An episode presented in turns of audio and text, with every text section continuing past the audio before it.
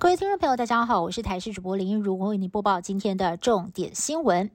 奥斯卡前哨战之一的美国演员工会奖，二十六号在美国洛杉矶举行颁奖典礼。华裔女星杨紫琼再度封后，成为美国演员工会奖首位亚裔影后。妈的多重宇宙还一举获得最佳电影整体演出奖，最佳男配角也由关继威再次夺下，同样打破纪录，成为首位亚裔的最佳男配角。而最佳女配角奖也由同片的杰美里寇。蒂斯夺得，妈的多重宇宙一共抱走了四项大奖，成为了本届的最大赢家。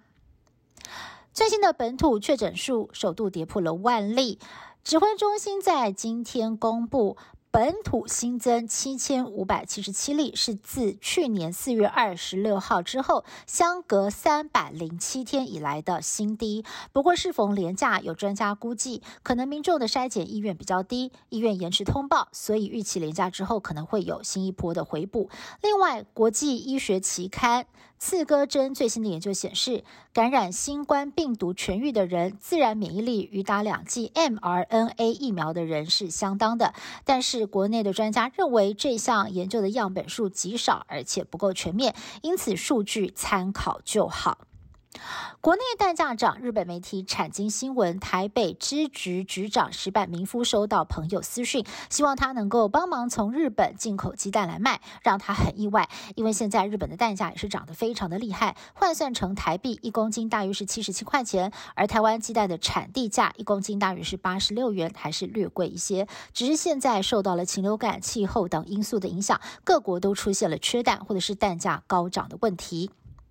今天大陆冷气团逐渐减弱，白天可以明显的感觉到温度回升了，北部降雨也趋缓。宜兰太平山一大早也有阳光露脸，天气回稳，山区出现难得的云瀑美景，笼罩了整个太平山庄。不过气象局局长郑明典在脸书抛出了一张平流层的温度变化图，指出出现平流层暖变。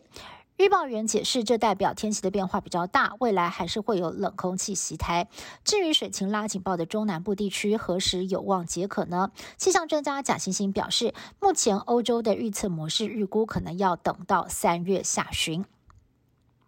香港二十八岁名媛蔡天凤分尸命案，警方终于在汤锅中找到了死者的头颅。目前已经逮捕了五名嫌犯，其中前夫一家四口二十七号首度出庭应讯，法官裁定驳回被告保释申请，延到五月八号再审。这起骇人听闻的案件震惊国际，就连 CNN 等美日各大媒体也都争相报道。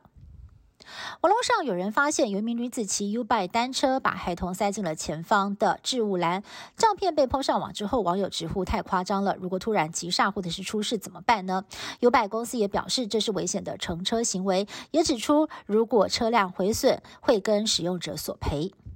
以上新闻是由台视新闻部制作，感谢您的收听。更多新闻内容，请您持续锁定台视各节新闻以及台视新闻 YouTube 频道。